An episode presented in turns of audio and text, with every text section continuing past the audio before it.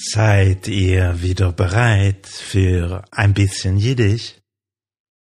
Der Rebbe schreibt heute, Die Neshomme wacht oben auf dem Zman, wenn sie wird solche sein herabgehen in a Guf, weil die Neshomme fehlt, wo sie kann öftern, seien die dole Mato. Sie kann kommen zu dem Lehis Aneg al Hawaii. Is auf wen legt man es ob? Oben, oben, in der geistigen Welt wartet die Neshome, die Seele. Mit Sehnsucht auf das Privileg, in einen Körper hinabsteigen zu dürfen weil die Neshome weiß, was sie hier in der physischen Welt alles bewirken kann.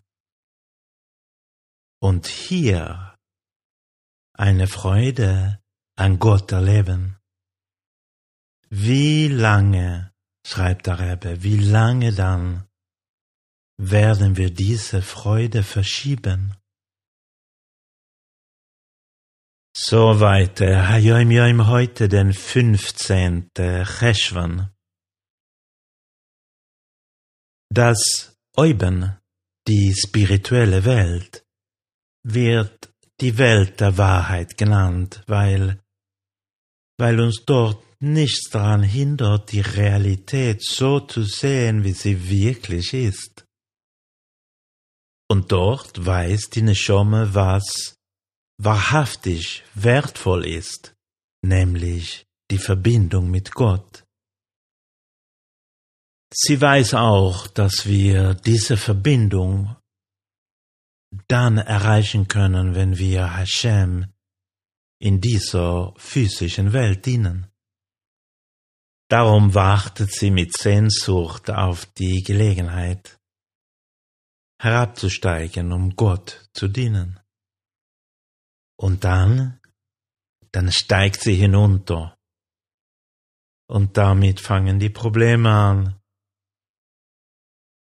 Die Seele verliert die klare Sicht der Dinge, wird abgelenkt und hält wertlose Kleinigkeiten für wertvoll. Und umgekehrt.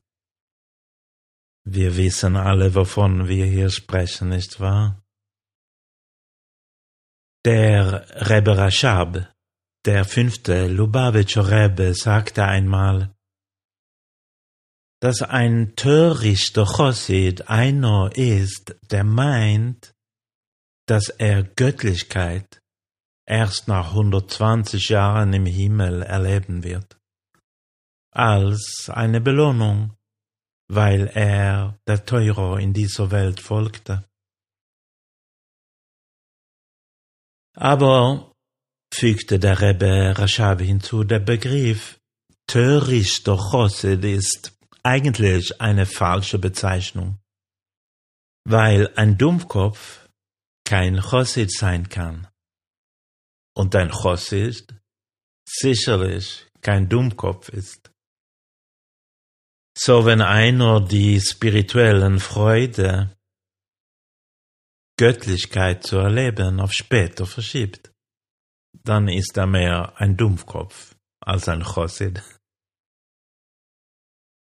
Wenn wir ein Leben der Güte führen, wenn wir Juden und Nichtjuden unsere jeweiligen Mitzvahs erfüllen, werden wir hier in dieser Welt schon eine engagierte, bedeutungsvolle Beziehung zu Hashem, zu Gott haben können.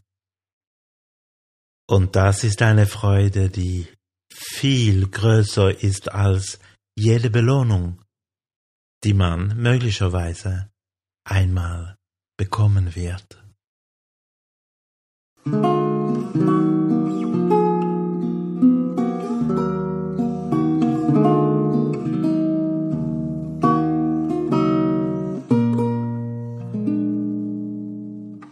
Mm-hmm.